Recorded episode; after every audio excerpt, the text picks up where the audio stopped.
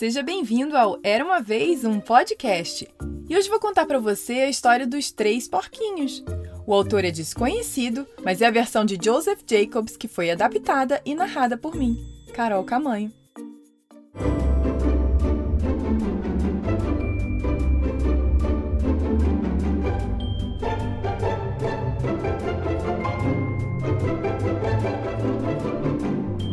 Uma vez três porquinhos que viviam felizes e despreocupados na casa dos pais, que faziam de tudo por eles. Cozinhavam, arrumavam suas camas, lavavam suas roupas, entre outras coisas. Porém, dois dos filhos não os ajudavam em nada e o terceiro sofria em ver seus pais trabalhando sem parar, sem nenhum reconhecimento dos irmãos. Certo dia, a mãe chamou os porquinhos e disse: Filhinhos, vocês já estão bem crescidos. Já é hora de terem mais responsabilidades para isso. É bom morarem sozinhos. Seu pai então preparou um lanche reforçado para seus filhos e sua mãe dividiu entre os três suas economias para que pudessem comprar material e construíssem uma casa. Estava um lindo dia, ensolarado e brilhante, e papai e mamãe porca despediram-se dos seus filhos. Cuidem-se e sejam sempre unidos, desejou a mãe.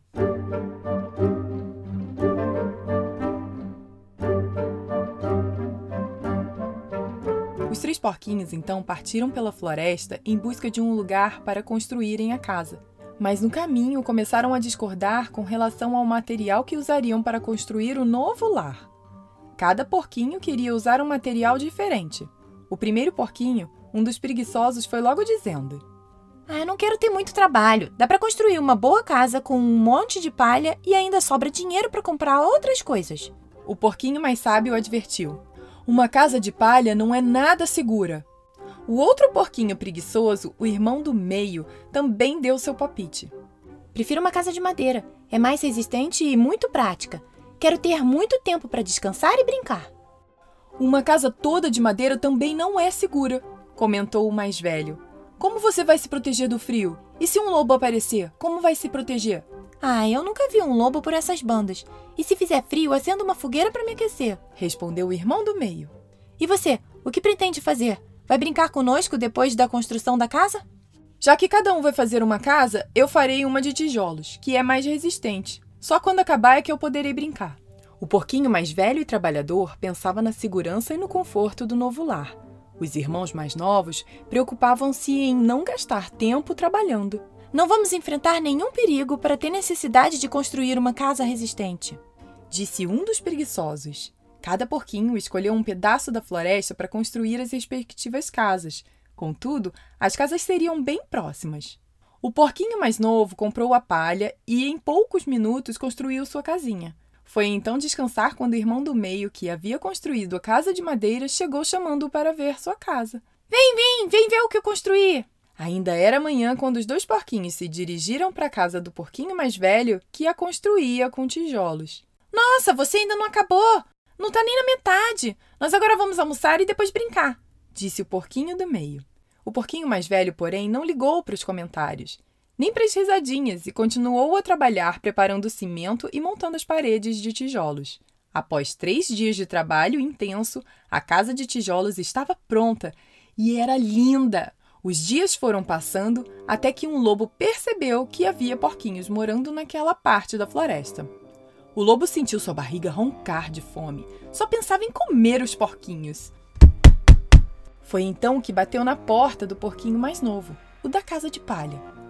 O porquinho, antes de abrir a porta, olhou pela janela e avistou o lobo e começou a tremer de medo. O lobo bateu mais uma vez e o porquinho então resolveu intimidar o lobo. Vai embora, só abrirei a porta para o meu pai, o grande leão, mentiu o porquinho cheio de medo. Leão é? Não sabia que leão era pai de porquinho. Abra já essa porta! disse o lobo com um grito assustador. O porquinho continuou quieto, tremendo de medo. Se você não abrir por bem, abrirei à força.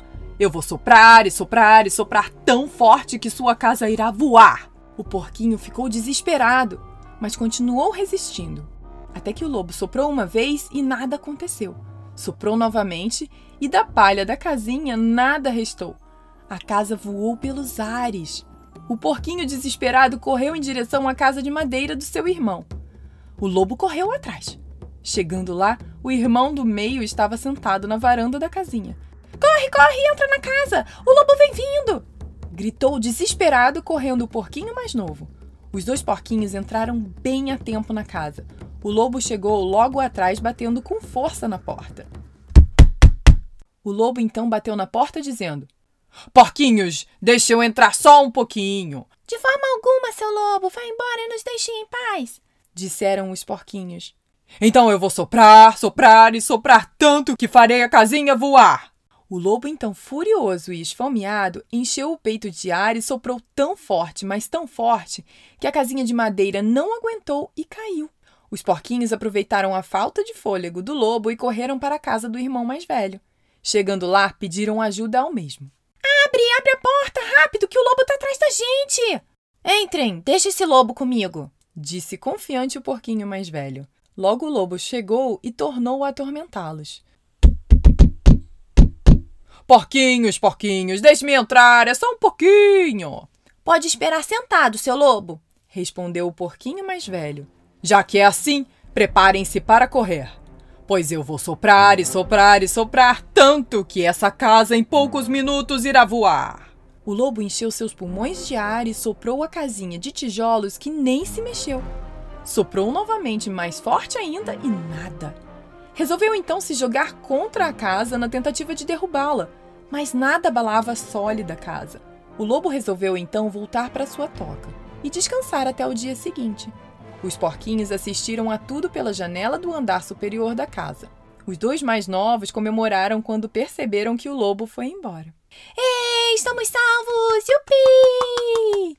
Calma, não comemorem ainda. Esse lobo é muito esperto. Ele não desistirá antes de aprender uma lição, advertiu o porquinho mais velho. E não deu outra. No dia seguinte, bem cedo, o lobo estava de volta à casa de tijolos, disfarçado de vendedor de frutas. Quem vai comprar frutas fresquinhas? gritava o lobo se aproximando da casa de tijolos.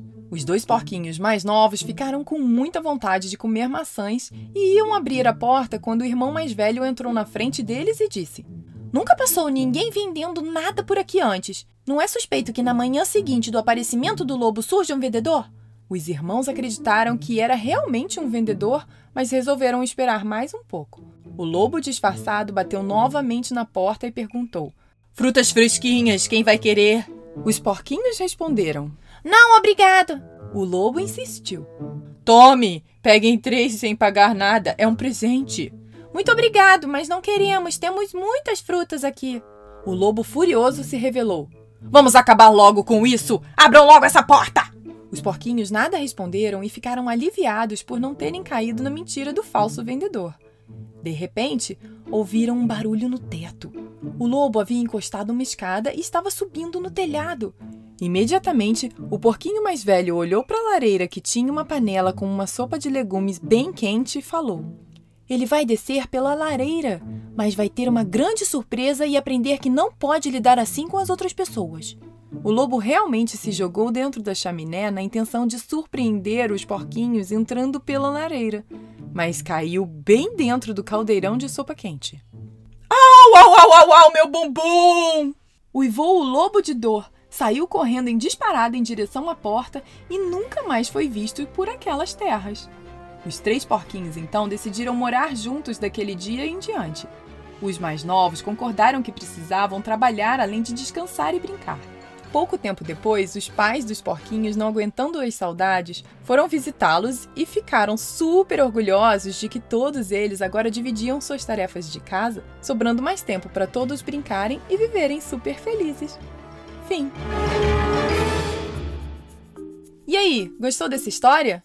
E você viu que ajudando nas tarefas de casa sobra mais tempo para todo mundo brincar junto e não sobrecarrega ninguém? Então agora vai um recado para o papai e para a mamãe ou para quem cuida de você. Eu estou disponibilizando um texto com tarefas divididas por idades para que sua criança possa te ajudar em casa, seja pôr a mesa ou dar comida para o cachorro, fazer a cama, etc. Entre no link era uma vez um